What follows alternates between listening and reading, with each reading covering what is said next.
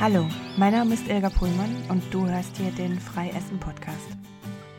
Ich bin Coach für emotionales Essen und Zuckersucht und ich berichte hier über meine Erfahrungen zu diesen Themen. Herzlich willkommen.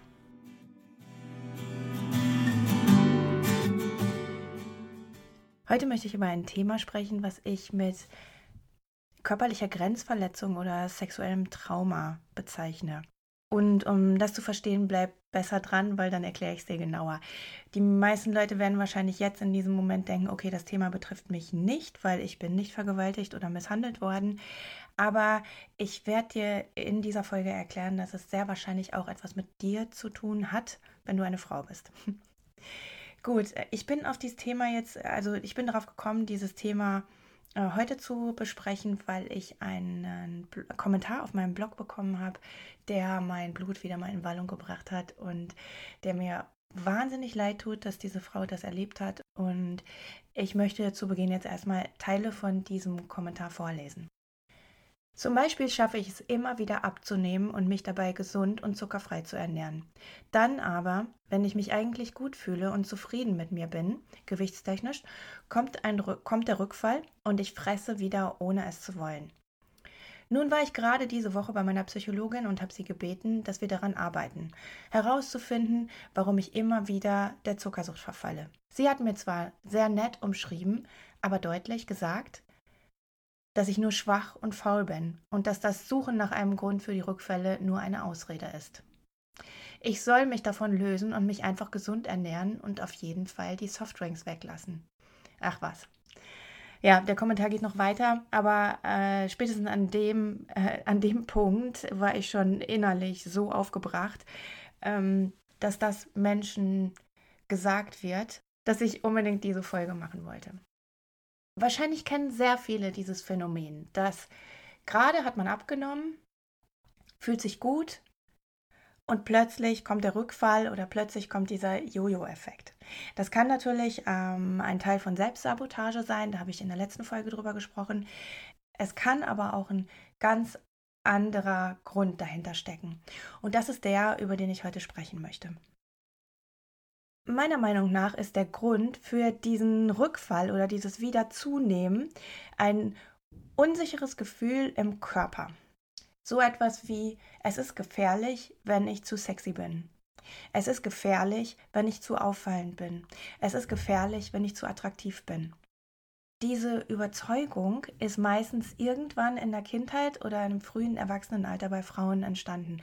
Und zwar passiert das, wenn zum Beispiel ein Mädchen, was gerade in die Pubertät gekommen ist, gerade äh, weibliche Formen bekommen hat, auf der Straße spazieren geht und dort pfeift ihr irgendjemand hinterher.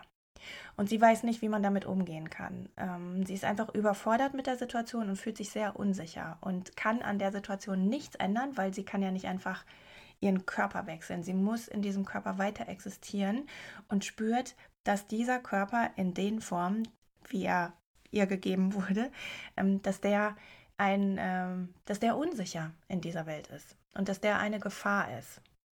Und dann entscheiden Mädchen manchmal ganz unbewusst, dass es sicherer wäre, wenn man diese Formen erst gar nicht hat. Manche machen das mit weiten Kleidung und manche machen das einfach mit Essen und mit einer Speckschicht, dass man nicht mehr so offensichtlich attraktiv ist. Es gibt noch mehrere Fälle, die so ein unsicheres Gefühl im Körper auslösen können. Zum Beispiel, wenn Eltern dir häufiger mal zu verstehen geben, dass dein Körper so nicht in Ordnung ist, wie er ist, dass du eigentlich ein bisschen schlanker sein solltest. Wenn sie dich häufiger mit deiner Schwester verglichen haben, die besonders schlank und sportlich ist und du als kleines, etwas pummeligeres Kind den Ansprüchen nicht gerecht wirst. Oder wenn du in der Schule gehänselt wurdest, weil du zu dick warst oder deine Brüste schon zu groß geworden sind oder den, den Mitschülern irgendwas an deiner Figur nicht gepasst hat. Des Weiteren können auch andere Vorkommnisse ähm, die Auslöser für dieses Gefühl sein. Und das könnt ihr euch wahrscheinlich vorstellen. Das sind eher die Missbrauchsfälle und Vergewaltigungen. Also die Situation, wo wirklich sich an dem Körper vergangen wurde. Also das fängt an, dass ähm, Mädchen in der Schule äh, die Röcke runtergezogen worden sind oder ähm, hinter einem Busch angefasst worden sind von irgendeinem Jungen, bis zu aufs Klo gezogen und dort unangenehm angefasst worden bis zur Vergewaltigung. All diese Erlebnisse lassen die, die Person in ihrem Körper unsicher fühlen. Und dann entsteht bei vielen die Entscheidung, okay, wenn dieser Körper gefährlich ist, wenn er mich einer Gefahr aussetzt, dann muss ich etwas tun. Und dann essen sich einige Menschen eine Speckschicht an. Ich habe in meiner Arbeit die Erfahrung gemacht, dass Menschen, die stark übergewichtig sind, aber auch die, die nur, nur drei oder vier Kilo mehr haben, so eine leichte Speckschicht, ähm, dass die fast immer solche Geschichten im Gepäck haben. Das mag daran liegen, dass sowieso fast alle Frauen irgendwann in ihrem Leben solche Erfahrungen machen. Aber natürlich, zu mir kommen ja die Leute mit dem Essenproblem und da häuft sich das dann natürlich auch. Ja, und wenn man diese Überzeugung hat, dass ein schlanker, attraktiver Körper gefährlich ist, dann wird der Körper alles dafür tun, um dich in Sicherheit zu wiegen. Und jetzt kann es sein, dass du eine Diät machst und abnimmst und dich freust daran, wie du immer schlanker wirst und attraktiver wirst. Und dann kommt dir vielleicht ein alter Bekannter, eine alte Freundin entgegen und dir wird einfach nur ein Kompliment ausgesprochen. Oh, du siehst aber gut aus. Hast du abgenommen? Oder, oh, das steht dir aber gut, dass du so abgenommen hast. Oder jemand flirtet mit dir. Vielleicht in der Art und Weise, wie diese Bauarbeiter dir damals hinterhergepfiffen haben. Und dann passiert Folgendes, dass dieses unbewusste Muster in Aktion tritt und auf Schutz umschaltet. Die Angst davor, dass dir was passiert, wenn du zu attraktiv bist, wird getriggert und die sorgt dann dafür, dass dein System wieder anfängt zu essen. Das Ganze äh, findet nicht bewusst statt.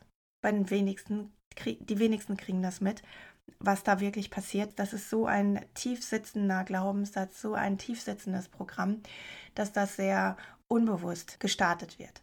Und dann wundern sich diese Menschen, dass sie so viel essen, dass sie die, die Kilos in Windeseile wieder sich aufgeladen haben. Der Vorteil ist, dass der Teil, der Angst hat davor, dass ihm was passieren könnte, dann wieder beruhigt ist.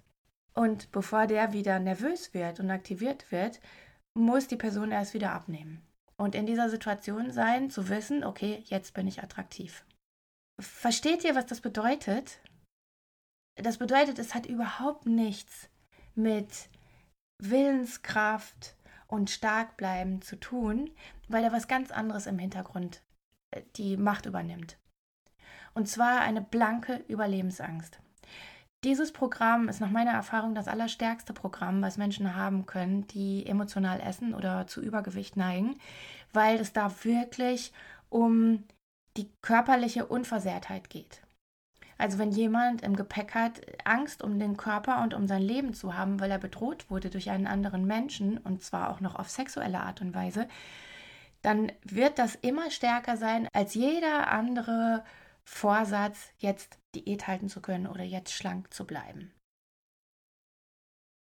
Und jetzt, da ich das weiß und diese Erfahrung gemacht habe, dass das auch bei vielen, vielen Frauen stimmt, macht mich dieser Kommentar so traurig und wütend.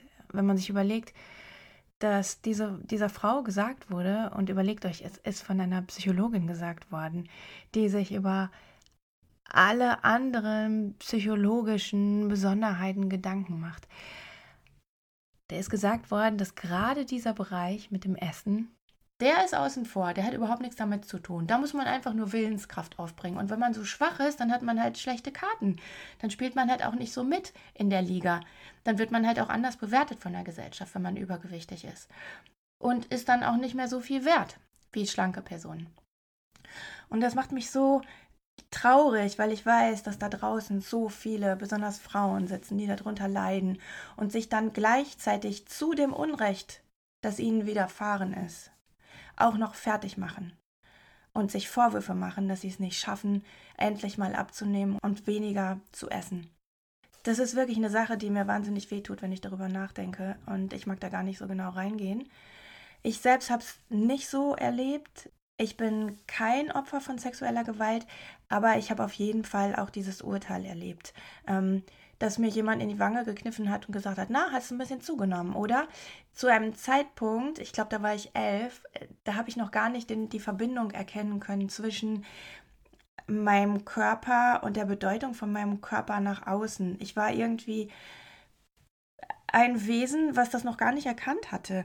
Und in, der, in dem Moment, als mir diese Frau in die Wange gekniffen hat und gesagt hat, na, hast du ein bisschen zugenommen, war ich komplett überfordert. Ich, ich habe plötzlich gespürt, okay, da gibt es etwas, was ich vorher noch gar nicht in Betracht gezogen habe, dass das eine Rolle spielt. Ähm, ich bin anscheinend nicht richtig so, wie, wie ich sein sollte, aber ich kann daran auch im Moment überhaupt nichts ändern. Ich kann mein Gewicht nicht einfach ausziehen wie eine falsche Hose. Ich kann mich noch so bemühen, ich kann in, in, in dieser Situation jetzt nicht das Kind werden, was von mir verlangt wird. Und all das habe ich mich auch nicht getraut auszusprechen und so habe ich es einfach runtergeschluckt und über Jahrzehnte mit mir rumgetragen. Und Jahrzehnte hatte dieser Moment eine Auswirkung auf mein Leben. Dieser Moment hat mir mein ganzes weiteres Leben zu verstehen gegeben, dass mein Körper ein Problem ist und eine Art Eigenleben führt, auf den ich keinen Einfluss habe, auf den ich mich nicht so gut verlassen kann, weil er ja ein, ein Eigenleben hat und einfach die Form verändern kann.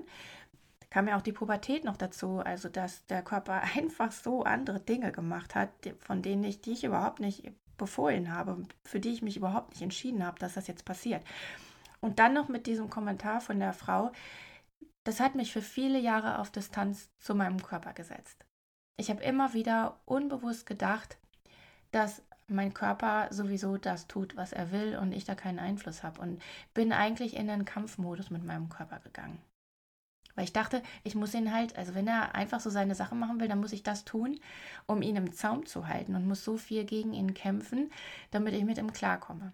Und das ist keine gesunde Haltung. Das ist keine schöne Haltung deinem eigenen Körper gegenüber. Ja, und einer der Gründe, warum es zu diesem distanzierten Verhältnis zu meinem Körper gekommen ist, war dieses Erlebnis mit dem Kneifen in die Wange. Es hat mich einfach damals überfordert und hat eine Art Trauma zurückgelassen. Auch wenn es sich nach noch so einem kleinen Ereignis anhört, das Gefühl damals war so schlimm, dass es mich komplett aus der Bahn geworfen hat und ja, sich so zu einem Trauma entwickelt hat. Und der daraus entstandene Kampf mit meinem Körper war natürlich alles andere als schön. Der war sehr schmerzhaft. Und das hat dann zu einer ja, Störung in meinem Essverhalten geführt. Den Schmerz habe ich damit verdrängt, dass ich gegessen habe. Und ich habe dann versucht, weniger zu essen, weil ich dadurch zugenommen habe. Und das ist dann zu einem ganz verknoteten Chaos gekommen, in dem intuitives Essen überhaupt nicht mehr möglich war. Zum Glück habe ich irgendwann verstanden, dass mein Körper derjenige ist, der wirklich 100% für mich da ist. Immer und jeden Moment zu 100 Prozent für mich einsteht und für mich arbeitet und mich am Leben hält und für mich sorgt. Diese Erkenntnis war dann ziemlich heilsam für mich. Bevor ich jetzt dazu komme, zu erzählen, was man denn in dem Fall tun kann, möchte ich dich kurz daran erinnern, dass wenn dir dieser Podcast gefallen hat und wenn du denkst, dass der, dieser Inhalt von diesem Podcast jemandem helfen könnte, dann empfehle diese Folge doch gerne. Und wenn die Folge dir gefallen hat, dann lass mir doch bitte eine Bewertung hier. Das würde mir sehr helfen, um mein Thema weiter in die Welt zu tragen und mehr Menschen zu erreichen und mehrere Menschen zu helfen. Zum Beispiel wie in dieser Folge. Es geht nicht um deine Willensstärke. Du bist auf keinen Fall zu schwach. Ja, was machen wir, wenn man so etwas hat? In meiner Arbeit gehe ich immer gerne zu dem Hauptereignis zurück, was damals passiert ist. Und wir gucken uns die Situation des inneren Kindes an. Das heißt, wenn du jetzt mal so drüber nachdenkst, wann in deiner Kindheit hat sich jemand übergriffig mit deinem Körper beschäftigt. Das heißt, wann ist dir mal gesagt worden, dass du zu dick bist oder dass du so nicht in Ordnung bist oder dass du zu klein oder ja, irgendeine Bewertung über deinen Körper, die dir wehgetan hat und wo du dich nicht getraut hast, deinen Mund aufzumachen und für dich einzustehen. Der erste Moment, der dir in den Kopf kommt, kann man einfach in der Klopfübung in diese Situation gehen und dort dem inneren Kind die Möglichkeit geben, jetzt verspätet den Mund aufzumachen und damit die Situation in Ordnung zu bringen. Man macht das mit Sätzen wie, ich habe nicht verdient, dass so mit mir umgegangen wird oder ähm, du darfst so nicht über mich urteilen, das ist mein Körper und ich entscheide, was mit diesem Körper passiert. Und genau das gleiche macht man eigentlich auch mit Missbrauchsfällen oder Vergewaltigung. Man geht nicht direkt in die Situation hinein, sondern in die Situation davor oder danach. Und man gibt dem jüngeren Ich, das sich sehr ohnmächtig in dieser Situation fühlt, einfach die Macht zurück und spricht das aus. Das hat auch eine Menge mit Wutarbeit zu tun. Ganz viele Menschen haben aufgrund von diesen Erfahrungen Wut im Bauch abgespeichert, unterdrückt, Wut, die nie ausgelebt werden konnte, weil sie einfach in der Situation überfordert waren. Und es ist sehr anstrengend, sich von dieser Situation und von diesen Gefühlen aus der Situation zu distanzieren. Und dafür braucht man ganz häufig Essen oder dafür brauchen emotionale Esser Essen, um sich da unterstützen zu lassen, dass man die Gefühle auch wirklich im Keller behalten kann. Und das kann man dann mit dem Wort Trauma bezeichnen. Ein Trauma entsteht erst, wenn man eine Situation erlebt, die man, die einen überfordert, die man nicht gut genug verarbeiten kann, durch Gespräche, durch Gefühle ausleben und indem man es einfach verdrängt und runterschluckt. Dann verselbstständigt sich dieser Anteil und diese Erfahrung und wird zum Trauma. Und wenn man so ein Trauma im Gepäck hat, dann hat das die Tendenz, immer wieder hochzukommen und ja, den Traumabesitzer zu zu quälen. Der will das nämlich nicht fühlen, der will dann nie wieder hin zurück zu diesem Gefühl. Und dann tut man alles dafür, dass man das nicht mehr fühlen muss. Und das ist alleine dann schon der Grund, warum man anfängt zu essen. Bei diesem speziellen Trauma kommt dann noch dazu, dass die Frau erkennt, mein Körper ist gefährlich. Er ist zu auffällig und er ist zu sexy, er ist zu weiblich. Und dann distanziert sich die Trägerin des Körpers von ihrem eigenen Körper. Und das hat dann keine guten Folgen leider. Und ich hoffe, das ist klar geworden in dieser Folge. Wenn das verinnerlicht ist, wenn das Trauma mit dieser Überzeugung verinnerlicht ist, dann ist es fast unmöglich, einen schlanken Körper zu behalten weil das System sich so unsicher fühlt und für deine Sicherheit sorgt und immer wieder dafür sorgt, dass das System sich wieder sicher fühlt. Und sicher fühlt es sich, wenn Gewicht auf den weiblichen Formen ist und man nicht mehr so klassisch als ähm, sehr auffällig attraktiv gilt. Und wenn man das verstanden hat, dann kommt einem dieser gute Ratschlag, doch weniger zu essen, mehr Sport zu machen und sich ein bisschen zusammenzureißen, als ziemlich abstrus vor. Weil diese Ratschläge, die spielen sich irgendwie so an der Oberfläche ab und die haben überhaupt nichts damit zu tun, was eigentlich in der, in, im Untergrund des Systems arbeitet und was da der Hauptgrund dafür ist, dass man immer wieder zunimmt.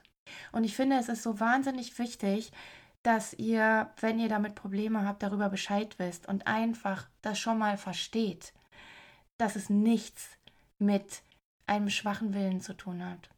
Weil wenn ihr das verstanden habt, dann könnt ihr aufhören, über euch zu urteilen und über euch zu schimpfen, dass ihr es mal wieder nicht geschafft habt, sondern ihr könnt dann schon mal mit mehr Verständnis euch gegenüber entgegentreten und sagen, okay, ich weiß, ich habe diese traumatische Erfahrung und ich habe Angst davor, schlank zu sein. Und alleine diese Erkenntnis wird dir so viel mehr Frieden bringen. Und ich bin wirklich froh, dass du gerade jetzt diesen Podcast hörst und dass es bei dir hoffentlich gerade Klick macht, so dass du in der nächsten Zeit sehr viel liebevoller mit dir umgehen kannst. Es ist dir einfach passiert und das ist schon schlimm genug. Da hilft nicht, wenn du dich noch weiter fertig machst. Wenn du mehr über diese Sachen lernen möchtest oder wirklich auch was unternehmen möchtest, dann ja, kann ich dir anbieten, dass du zu mir ins Einzelgespräch kommst und wir gemeinsam daran arbeiten werden. Dann zeige ich dir, wie du das in Ordnung bringen kannst. Oder du kommst in mein Endlich frei essen Programm. In der letzten Folge hatte ich ja gesagt, dass es nächste Woche anfängt. Jetzt haben wir nächste Woche und für alle, die später hören, wir sind immer noch mitten in dieser seltsamen Corona-Zeit, in der alles irgendwie anders ist. Ich habe den Start um eine Woche verschoben aus verschiedenen Gründen. Das heißt, du hast noch bis zum 3.5. Zeit, dich für dieses Programm anzumelden. Und ja, ich setze den Link zu diesem Programm einfach unter diesem Podcast, sodass du dich da mal informieren kannst. Und wenn du fühlst, dass dich das ruft, dann äh, sage ich dir nur herzlich willkommen. Ich danke dir fürs Zuhören. Ich freue mich über jeden einzelnen Zuhörer. und dass der Podcast so gut angenommen wird und hoffe, dass du nächstes Mal auch wieder dabei bist. Danke fürs Zuhören. Bis nächstes Mal. Ciao.